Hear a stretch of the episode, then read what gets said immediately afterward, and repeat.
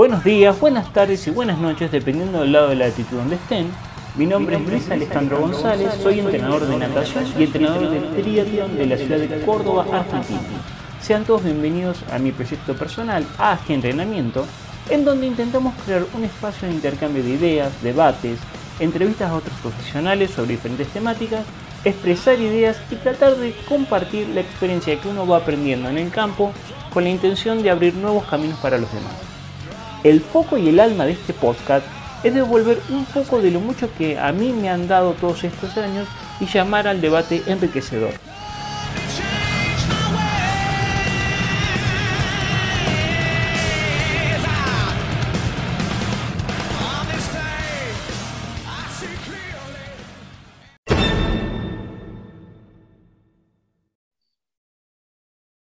Bien, buenos días, buenas tardes, buenas noches a todos, dependiendo del lado de la actitud donde estén.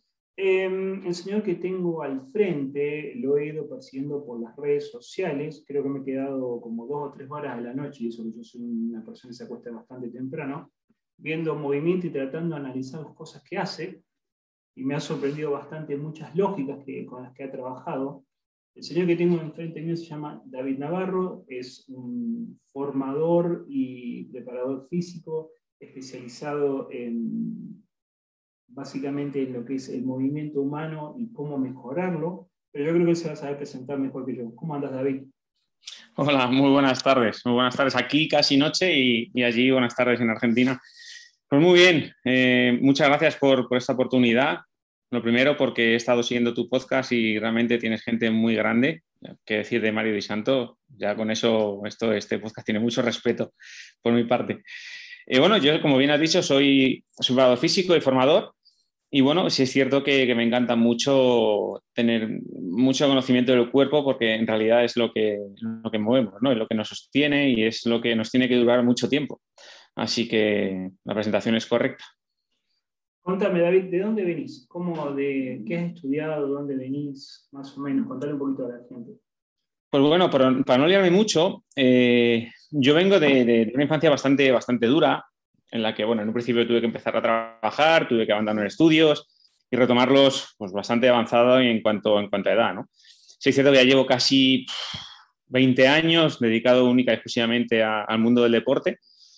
Y a día de hoy es cuando probablemente, ahora que me he vuelto a sentar en una nueva residencia, empiezo a sacarme la licenciatura de, de lo que es eh, educación física, magisterio. Pero mientras tanto sí que es verdad que está sacando titulaciones que están consolidadas y están eh, avaladas aquí en el, en el, país, como en SCA, FEDA, he estado con formadores como de la talla de, Domingo Sánchez, eh, de Miguel Izquierdo, de Chicharro. Toda esta gente pues bueno, me ha ido dando una formación bastante grande y, y, desde luego aprendiendo de ellos es lo que me ha hecho crecer, lo que me ha hecho hacerme un hueco aquí en España, que es bastante complejo, porque hay algo que, comentó Mario muy, muy cierto, y es que las redes sociales a día de hoy dan más desinformación que información. Y, yo creo que la información está en las páginas, es cierto, pero la de los libros. Entonces, yo tengo mucha formación, pero a través de mucho esfuerzo. Y solo por respeto a, a los compañeros, creo que me toca sacarme esa licenciatura que, aunque a día de hoy creo que mi experiencia ya es de un máster. Mm, no viene de más tenerla porque es un respeto que le debo a esta profesión, desde luego.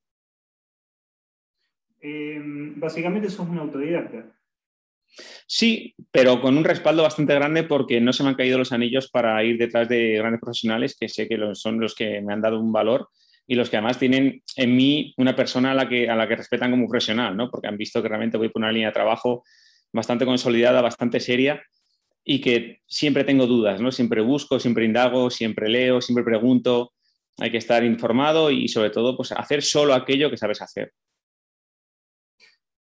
Bien, David, voy a comenzar, te voy a dar pie con el otro día estaba leyendo un tweet de, de Alan Coulson y él decía lo siguiente, yo me dedico a los deportes de resistencia, ¿sí? yo vengo de la gimnasia artística, dos años de gimnasia artística, y por obra y gracia de la casualidad caí en la natación competitiva y ahí se me abrió un mundo nuevo. ¿Sí?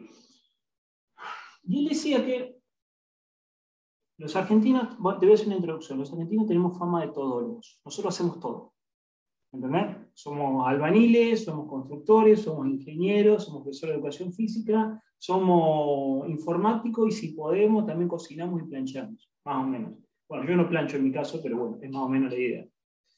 Entonces Alan Cousin decía que eh, se está dando tanta especialidad en los deportes que el preparador físico no debería ser lo mismo que el técnico.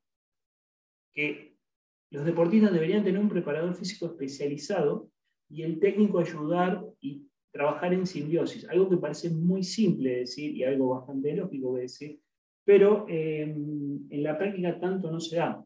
Yo mismo muchas veces tengo que estar en el gimnasio con los chicos trabajando y yo te voy a confesar algo. De cuando yo estudié la fuerza a como yo estoy estudiando la fuerza, ha habido un cambio y un entendimiento de la fuerza muy, muy, muy grande. ¿Qué te parece a vos esta opinión de que el preparador primero, es especialista? Primero que la formación es constante siempre y el que no quiera seguir aprendiendo se va a quedar atrás. Eso es, eso es así, porque todo esto evoluciona, ¿no? Y siempre hay estudios que están cada lustro, cada década, se están revisando nuevos estudios y nuevos papers para dar la razón o quitarla en base a lo que se está haciendo, ¿no? Yo tuve que este verano estar en, México y, aportar mi granito de arena en una especialización, que me pidieron y era sobre eh, el equipo multidisciplinar. Creo que, ahí voy a responder a lo que me has dicho y yo creo firmemente en tener un, equipo en torno a, una figura, ¿no? Y esa figura es el atleta, no lo somos nosotros. ¿Qué ocurre? Yo, por ejemplo, entreno a Maravilla, es, el boxeador argentino, Sergio Maravilla Martínez, yo le entreno, pero claro, yo le entreno la parte que me corresponde a mí.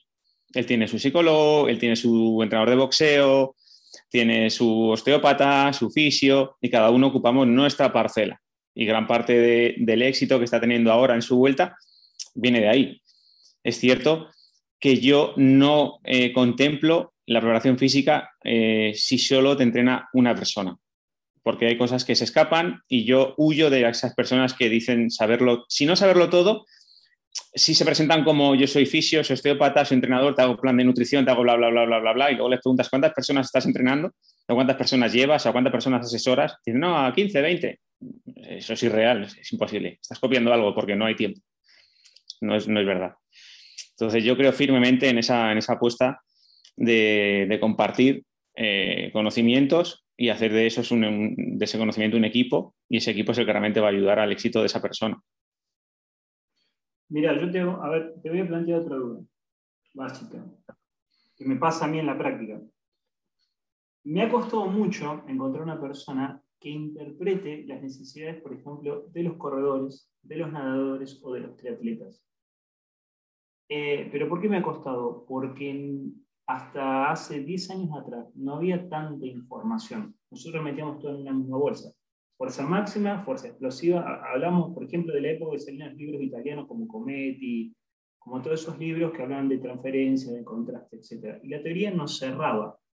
Pero empezamos a encontrar y empezamos a ver que en los últimos años hubo un auge muy grande de respetar el aspecto biomecánico del movimiento con la fuerza. Entonces ahí es como que eh, ha habido un salto evolutivo muy grande en el entendimiento de la fuerza aplicado a. ¿A vos qué te parece eso?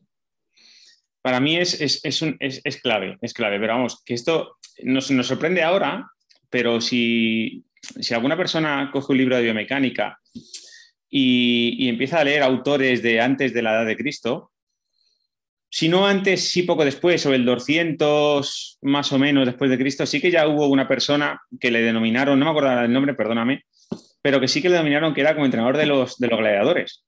Incluso fue luego preparador físico de Marco Aurelio. Entonces, ahí esa persona ya estaba dando importancia a, a, los movimientos que requerían esos gladiadores para poder luego triunfar en la arena, ¿no? Es cierto que la fuerza ha cambiado mucho en estos últimos 20 años, pongamos el caso. Si yo, retorno un poco a mis 27 años, yo recuerdo que la fuerza, yo por lo menos, la contemplaba como esa persona grande, fuerte, que levanta muchos kilos y que eso era como síntoma de, de, salud ¿no? y, y de éxito en el deporte. Eso es lo que yo creo que realmente ha pegado un cambio muy drástico en 20 años en 20 años la fuerza yo creo que no se ve. A mí un espejo me puede decir si soy calvo, si tengo los ojos azules, si he visto de un color, si he visto de otro, ¿no?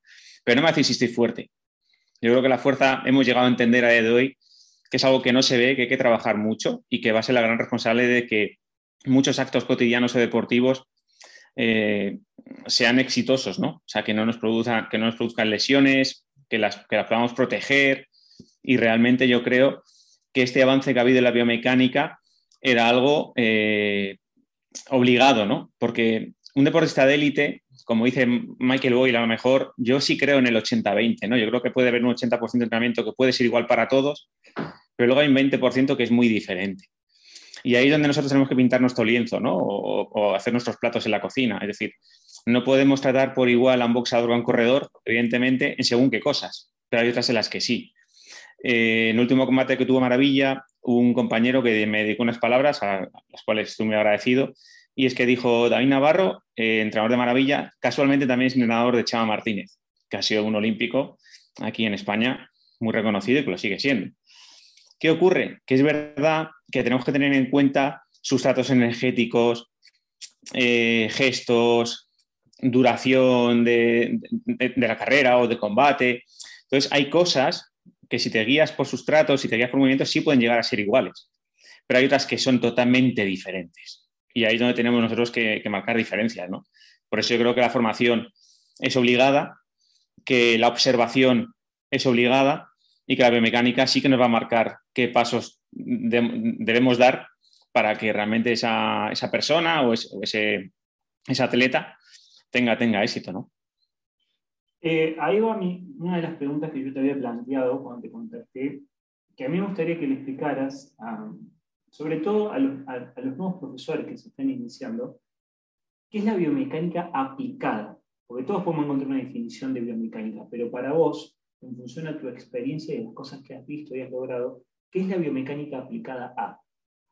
Para mí es, si te digo una, una sola palabra, una sería la excelencia. ¿Vale? Eso es la excelencia. O saber moverte bien para tu propósito, para mí es la excelencia. Si te mueves bien, pero no es para tu propósito, puedes llegar a un fracaso. Pero primero yo creo que hay que entender de dónde viene la, biomecánica, ¿no? La biomecánica al final eh, son cuatro ramas las que la marcan. Eh, la medicina, la ingeniería, la física y la biología. Entonces, esas cuatro ramas son las que dan pie a la biomecánica, que al final es estudio de todos los movimientos de cualquier ser vivo. De una cucaracha a un ser humano, es estudiar el movimiento, ¿no? Entonces, si yo tengo que generar un golpe, ya sea de brazo a una pelota, a una, con una raqueta de tenis, tengo que agarrar a un contrario, yo tengo que saber cómo actúan mis articulaciones, cómo actúa mi cuerpo, cómo, cómo, cómo puedo hacer que esa cadena cinética estática o dinámica o esa cinemática, todo eso que, tenemos que tener en cuenta, se tiene que unir y tiene que dar un resultado. Entonces,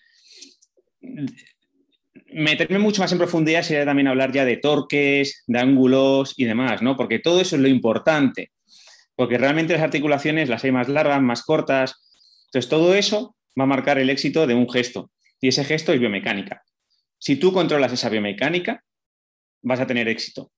Si no controlas nada de ese tipo, pues quizá te tengas que retirar un poco, entrenar una parcela diferente a tu atleta y que otra persona se encargue de esa, otra parcela porque es muy importante, ¿eh? muy importante.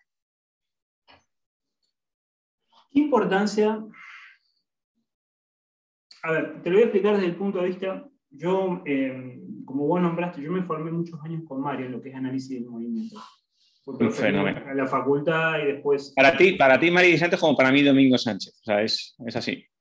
Sé lo que significa formarte con alguien de ese, de ese calibre. Solo que yo lo peleo a Mario, lo suelo pelear a Mario y él se enoja porque yo lo peleo, pero bueno, es, eh, es, una relación que, así que tengo con él. Pero bueno, el, tema es el siguiente, mira. Mario siempre nos dijo, dijo, estudien em, los, autores del inicio, estudien a Lebush, estudien a Grosser, a, Neumayer, y entiendan cómo se entiende el movimiento en un contexto. Siempre entiendan el movimiento dentro de un contexto, nunca lo entiendan en forma clara.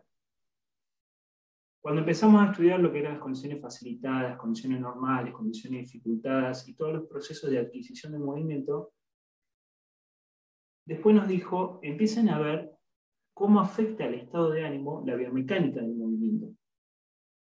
Y empiezan a notar cómo un movimiento que es altamente repetido en estados favorables, en contornos favorables emotivos, cómo repercuten efectivamente en forma positiva en la competencia.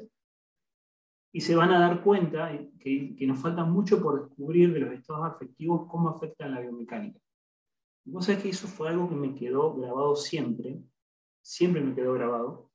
Em, y con los años, y como entrenador, me fui dando cuenta que los contextos favorables hacen que el alumno aprenda más rápido y que el gesto sea más rápidamente asimilado.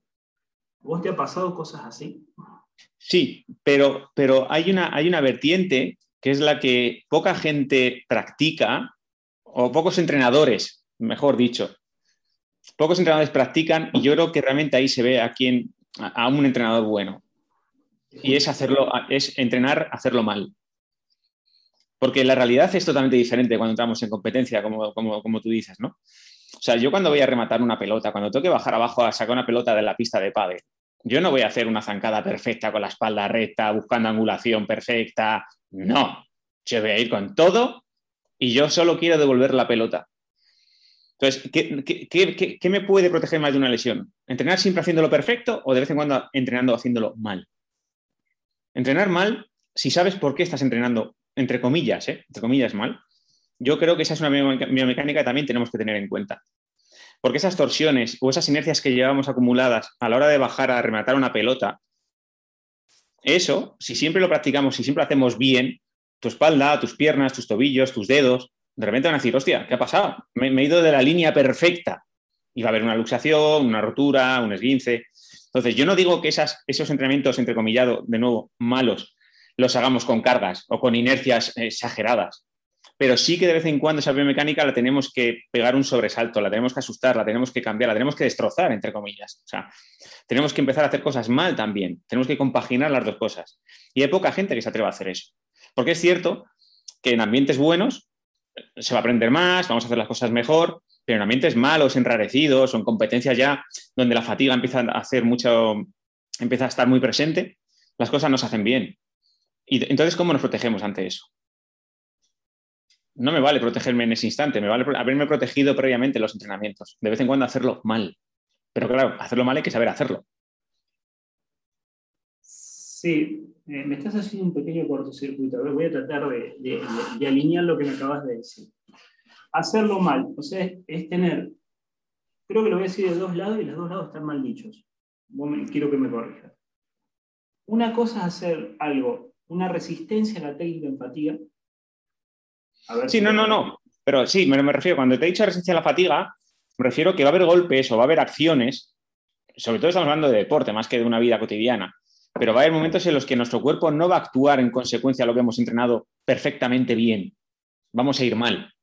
Por bien, insisto, bien por una fatiga, bien por un tropiezo, bien porque la pelota está muy lejos. No vamos a seguir unas líneas correctas para llegar a ese golpeo final. Pero vamos a llegar. ¿Cómo? Pues de aquella manera. Pero es que aquella manera es la mala. Y esa también se puede entrenar. Es a donde quiero ir a parar. Te voy a pedir que me profundices un poco más. Vale. Si nosotros siempre estamos haciendo una sentadilla correcta e intentamos jugar al pádel, por ejemplo, ¿qué transferencia tiene en cuanto a movimiento real en una pista? Ninguna, no tiene ninguna, no tiene ninguna asociación biomecánica. Estaremos ganando vía neuronal mayor fuerza, menos peso, etc. etc. Y más, eh, todo lo que es mayor fuerza, evidentemente, es ahorro. Ahorro en, desplazamiento, en llegar más lejos, etc. etc. Ahí eso sí, lo compramos. Pero a la hora de, llegar a una pelota que va muy baja, que se me queda lejos de mi, de mi, digamos, de mi alcance, si yo voy a por esa pelota, alguien piensa que yo voy a ir a hacer una zancada perfecta o un, un perfecto, cuidando el estiramiento del psoas, colocando bien la espalda, que la rodilla no se no se me vaya de la línea yo no voy a pensar en eso. Yo voy a ir a por la bola. Y voy a llegar a la bola. Entonces, si siempre lo hago perfecto, si siempre hago zancadas o siempre hago todo perfecto, se puede pensar que te estás protegiendo ante las lesiones, pero yo creo que puede haber una mayor protección también si combinamos de vez en cuando el hacerlo perfecto con asimilar, o sea, con simular acciones reales de hacerlo mal. Y eso la gente no, lo entrena, porque si tú a la zona media del lumbar, por ejemplo, nunca le das torsiones extrañas, cuando le venga una en carrera y tengas que frenar y doblar bien la espalda porque tienes que llegar a esa pelota, probablemente tu espalda se resienta, porque siempre lo has hecho perfecto. Y esa circunstancia no es perfecta. Y a tu lumbar nunca le has dado ningún estímulo diferente a hacerlo perfecto. Y en lo perfecto no está lo explosivo. No sé si me sigues. Sí, te entiendo. Te, estoy entendiendo. Me está dando miedo lo que me estás diciendo, pero sí, te estoy entendiendo. Sí, claro, claro, porque depende de quién lo escuche, va a decir, hostia, voy a entrenar mal. No, cuidado, es que hay que ser muy bueno para entrenar mal. Claro. A ver, voy a decir voy a volver a repetir algo que creo que va a estar mal y me vas a corregir. No es que, no es que de la técnica perfecta o del modelo de movimiento perfecto para determinado gesto voy a tratar de alterarlo lo menos posible cuando me tenga que salir de esos parámetros. Perfecto, valga la redundancia. Sino que tengo que tener la capacidad de poder generar un gesto en las condiciones más desfavorables posibles. Sí. ¿Voy bien hasta ahí? No, no, va perfecto. Y la pregunta va perfecto. ¿y, cómo, y, cómo, hago para que la persona no se lesione entrenando en esas condiciones desfavorables? Pues evidentemente eh, quitándole cargas, quitándoles inercias excesivas, eh, simplemente yendo por partes. O sea, quizás no sea el hacerlo todo de golpe, todo en una cadena cinética y con mucha carga acumulada de velocidad, de peso. No, no, no. Simplemente por partes. Simplemente puedes tener una zancada bien, bien ejecutada y poco a poco obligarla a que esa zona media de la espalda vaya adoptando posiciones que no son muy correctas, pero como no hay cargas externas, no hay inercias, no hay nada que sobresalte de una manera agresiva, no, no tiene por qué haber ningún tipo de riesgo. Pero, pero es como cuando, por ejemplo, si, queremos hacer un entrenamiento de, carga excéntrica para alguien que hace un trail, ¿vale? Por campo, yo puedo ponerte una goma en la puerta, decirte que vayas a que corras hacia detrás y que, pegues un pequeño salto y que frenes con una sola pierna, ¿no? Una vez que la goma termina de tener su tensión. Tú tienes, esa rodilla probablemente casi nunca, casi nunca frene perfecta. Casi nunca va a tener una pequeña desviación. Ahora, yo como entrenador tengo que saber qué carga te puedo poner para que tú no te lesiones ahí. Pero sin embargo, esa carga va a ser lo suficientemente buena para que tú mejores en trail cualquier tropiezo que tengas al bajar una cuesta. Bien, a ver si, puedo interpretar. Yo podría hablar de una extensión de la rodilla con un pie en un plano normal, un pie en un plano girado para un lado, un pie en un plano girado para el otro. Sí, pero, no pero no previéndolo sino yéndote a una acción más real. No sé si te has puesto en posición con lo que te he dicho de la goma. Tú tienes una, puerta de frente a ti, dais a una goma, te la pones a la cintura, tú andas hacia detrás, vas en contra de la goma, vas cogiendo tensión acumulada. Simplemente levantas dos pies, vas a ir hacia la puerta. Sí. Tienes que frenar con una pierna o con dos. Me da lo mismo.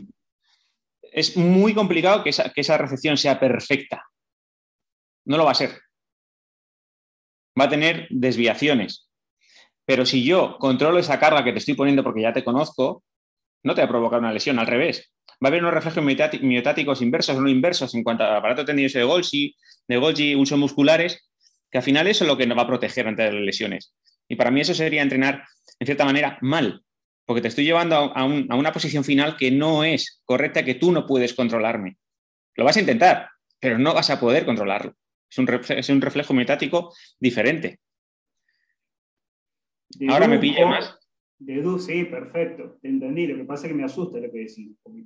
Quiero aclarar, claro, quiero aclarar algo. deduzco que para poder llegar a eso, tuve que haber pasado por una serie de pasos intermedios e iniciales. Sí, totalmente, totalmente. O sea, te puedo poner, te pones en posición de zancada, en una posición tal vez correcta, yo te tiro un balón de forma lateral, pero cuando yo te estoy dando el balón, yo te estoy diciendo que levantes la pierna y que recepciones cuando cojas el balón. O sea, claro que sí, hay, hay, una, hay una progresión y hay una eh, no progresión, evidentemente, una regresión. Claro, siempre va a haber una progresión y una regresión. Siempre tiene que haber ese tipo de, parámetros, si no nos volvemos locos y esto no funciona. Pero incluso para hacer las cosas bien, tiene que haber una progresión. Eso siempre va a estar ahí. Mira, ahora te voy a, te voy a, te voy a poner en situación. Yo vengo de los deportes de resistencia, ¿sí? Sí, sí, sí, sí. En mi cabeza y no me dedico a otra cosa porque realmente la mente no me da para dedicarme a otra cosa. Con todo lo que eso implica a mí, no me da la mente para dedicarme a otra cosa. En mi cabeza no entra algo que esté por fuera del eje, por ejemplo, el centro de gravedad al momento de impactar y la contracción glútea corriendo, o el momento de la posición aerodinámica en la bicicleta, o el punto de elevación de la cadera en la natación. O sea, no hay situaciones, salvo en aguas abiertas, no hay situaciones No estoy hablando de carrera en montaña, esto es un mundo totalmente distinto, al cual no me dedico, aclaro. Por eso a mi mente le cuesta interpretar algunas cosas. Pero sí, eh, siempre buscamos la técnica perfecta de desplazamiento, porque yo vengo de un concepto que es muy simple. La velocidad es técnica dependiente. Cuando hay fallas técnicas o hay malformaciones técnicas, eh, la velocidad entera no se puede expresar, entonces el movimiento termina siendo menos económico. Yo vengo de esa concepción, y vengo de la concepción de que la fuerza y la velocidad y la técnica van de la mano para poder generar una velocidad óptima en determinada situación. Claro, pero ahí es donde yo te doy la razón. Por eso digo que en la biomecánica está la, la, biomecánica, eh, para mí es la excelencia, eso sería hacerlo perfecto, pero es que en muchas circunstancias, en muchos deportes, en muchas modalidades, no se va a dar esa perfección. Entonces, eso, eso también hay que tenerlo en cuenta.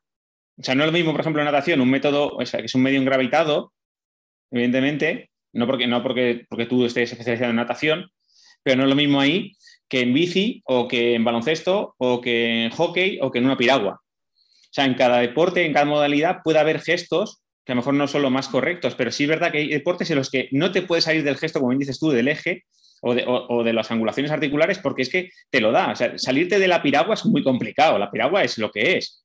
Dentro de lo, exquisito que es, tú de ahí no te vas a poder salir.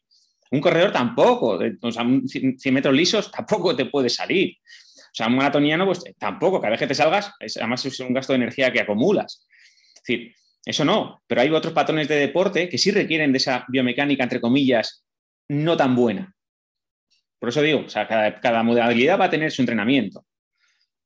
Pero la biomecánica siempre va a estar presente. Lo que hay que diferenciar es dónde está la excelencia y dónde puedes saltarte un poquito la excelencia algún día para que realmente esa persona, cuando vaya a hacer un gesto sin querer exagerado, pues no tenga esa lesión, sino que su cuerpo por lo menos tenga una ligera memoria de que eso no está bien, pero bueno, hoy te lo soporto. Bien, te entendí.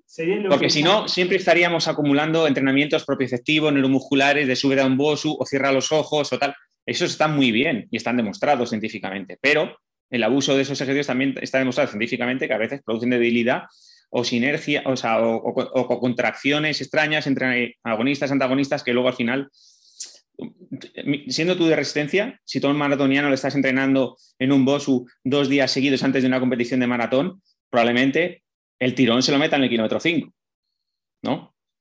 Y la gente tiende a meter a, a las personas en BOSUs porque consideran que las superficies deformables que generan desestabilización son la panacea y para mí son un peligro. O sea, yo Ahí, ahí quería llegar con vos. Ese es el key de la cuestión.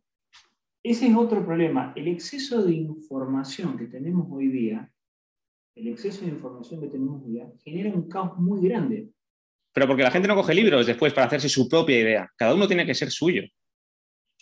¿Me entendés? Claro, pero a, ese punto estoy yendo. Em, por ejemplo, acá ahora se ha vuelto de moda el, ahora no, hace rato, eh, todo lo que es trabajo inestable de CrossFit. Digo, ¿y eso para qué sirve? ¿Viste? Cuando vos, te pones a analizar un poco la transferencia del gesto, vos decís, como formación general, sí, puede ser interesante que la persona no se aburra, pero nada más. vale, si es, por placebo, si por placebo te lo compro, pero ya está.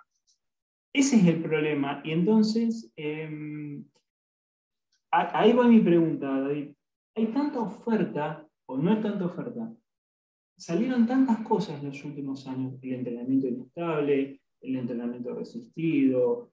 Escuché una vez algo, un alemán hablar de un entrenamiento biomecánico que era exactamente lo mismo de siempre, nada que con otro nombre. Los americanos que son especialistas en inventar cosas raras con el entrenamiento isométrico en, diferentes posiciones. Viste que los americanos te empaquetan algo y te lo venden como si fuera, es, impresionante.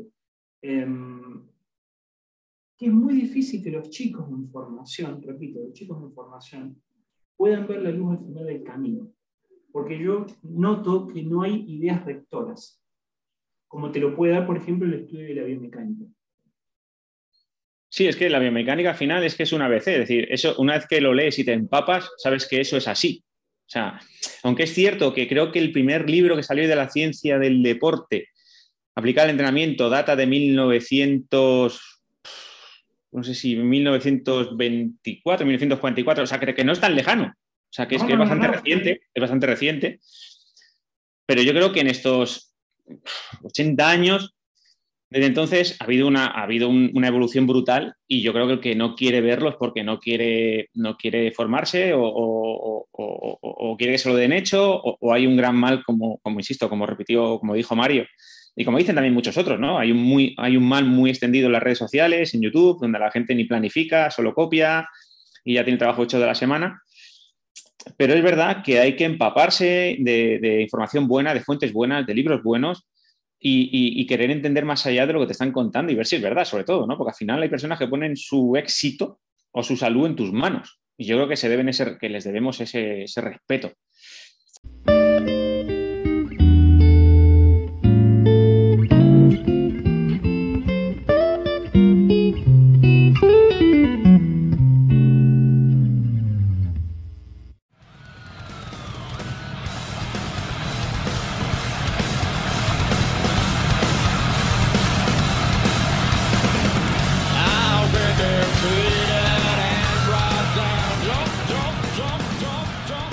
Espero que este capítulo les haya gustado. Recuerden transformar las palabras en acciones ya que este es un camino de un eterno aprendizaje y la acción siempre tiene el lugar principal.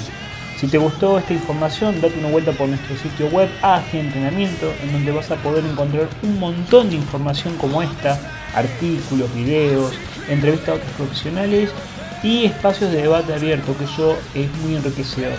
También podés seguirnos en Instagram, Facebook y en nuestro canal de YouTube como AG Entrenamiento. Mi nombre es Luis Alejandro González y los espero en nuestro próximo encuentro. Cuídense mucho.